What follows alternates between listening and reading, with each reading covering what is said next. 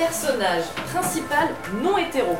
Et j'ai vraiment commencé à, me déconstruire et à découvrir vraiment le féminisme via Internet. Et c'est pas parce qu'on a une vulve aussi qu'il ne faut pas aller la voir. Euh, la visibilité, oui, euh, avec des actions politiques derrière, obligatoirement.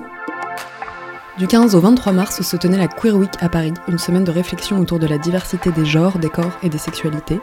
Gouinement Lundi est allé à la rencontre de celles et ceux qui ont fait vivre cette dixième édition au travers d'ateliers, de conférences et de spectacles. Aujourd'hui, épisode 4, rencontre avec la comédienne et metteuse en scène Anaïs Séguier et la comédienne No, qui nous présentent leur spectacle Erreur 404 sur les rapports entre stéréotypes qui touchent au genre aux orientations sexuelles et Internet. Attention, cet épisode mentionne un viol joué au théâtre. C'est Anaïs qui ouvre la conversation. Je suis metteuse en scène dans la compagnie Lasticomis depuis 2015. Et euh, moi, c'est No, et je suis comédienne dans le spectacle en création de la Sticomis qui s'appelle Erreur 404. Erreur 404, c'est un spectacle qui est une écriture euh, contemporaine qui est découpé en trois parties et qui s'intéresse au rapport entre euh, les stéréotypes de genre et d'orientation sexuelle et Internet. Est-ce que Internet reproduit ces stéréotypes qu'on trouve dans la société et ces violences aussi Ou est-ce qu'au contraire, on va s'en émanciper grâce à Internet? On sait que les personnes qui utilisent le plus euh, les internets, hormis Facebook, Instagram, ce sont les femmes. Donc après, c'est une vision très binaire, ils ont sûrement demandé femmes, hommes, enfin voilà, c'est très binaire. Mais toujours est-il que dans ces études-là, on sait qu'il y a plus de femmes, vraiment beaucoup plus de femmes qui utilisent Internet que d'hommes. Euh, surtout sur la tranche 18-29 ans, je crois. Euh, donc on pourrait se dire, bah pourquoi le féminisme, il n'est pas super présent sur Internet? Et voilà, et d'un autre côté, eh ben, on a ce robot d'intelligence artificielle qui a été créé il y a quelques années, qu'on a mis en ligne sur Internet, et qui est devenu une grosse facho.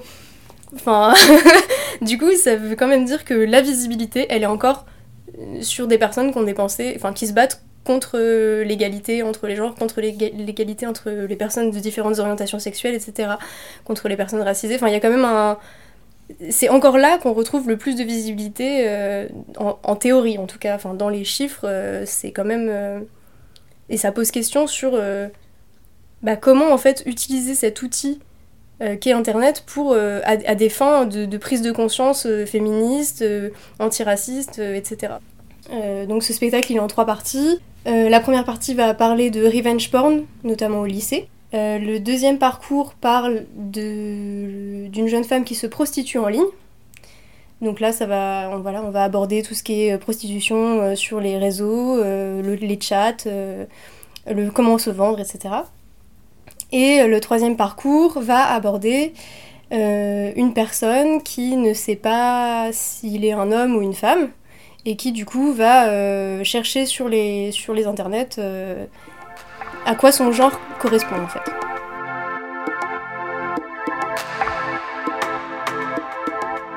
Euh, ce qui m'intéressait à la base, c'était de transposer euh, mes réflexions féministes sur euh, la scène. Du coup, j'ai fait un premier spectacle qui s'appelait TW, qui était un fourre-tout pas possible sur tous les trucs que j'avais envie d'aborder.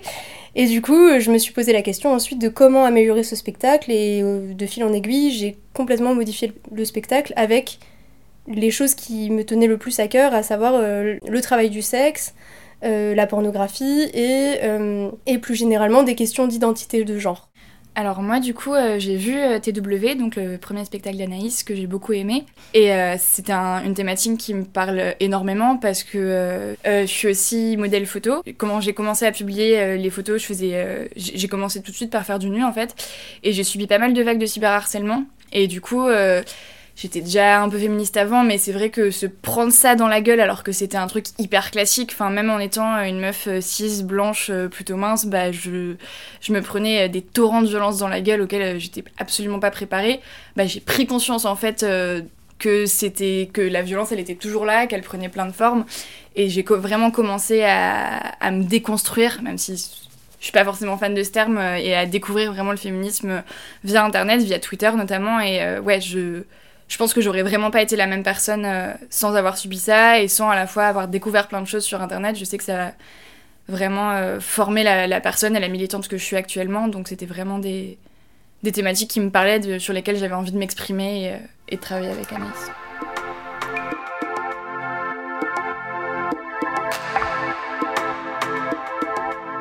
Moi, du coup, en tant, en tant qu'actrice, je pense que j'ai pu avoir des soucis éventuellement en tant que femme.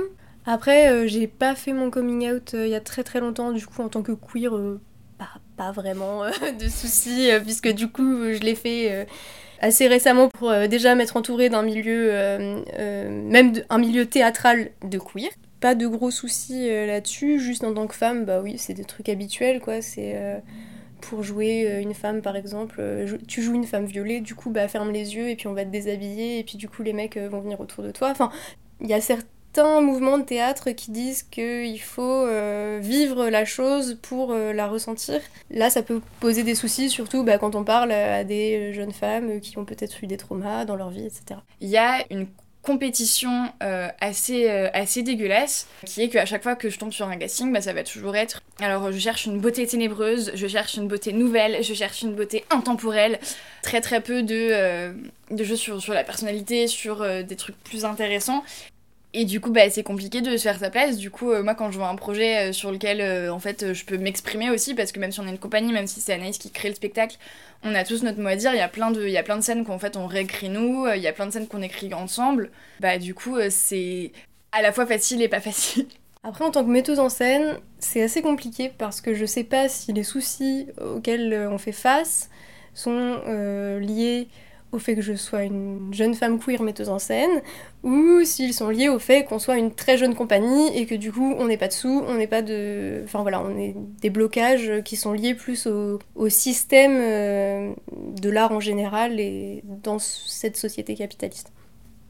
Du coup, voilà, c'est un peu une question un peu compliquée parce qu'il y a tellement de facteurs qui nous entourent que oui, on a des soucis, mais euh, je sais pas à quoi ex- exactement ils sont liés. À part un truc où euh, je pense qu'on nous a refusé des festivals parce qu'on parlait de travail du sexe.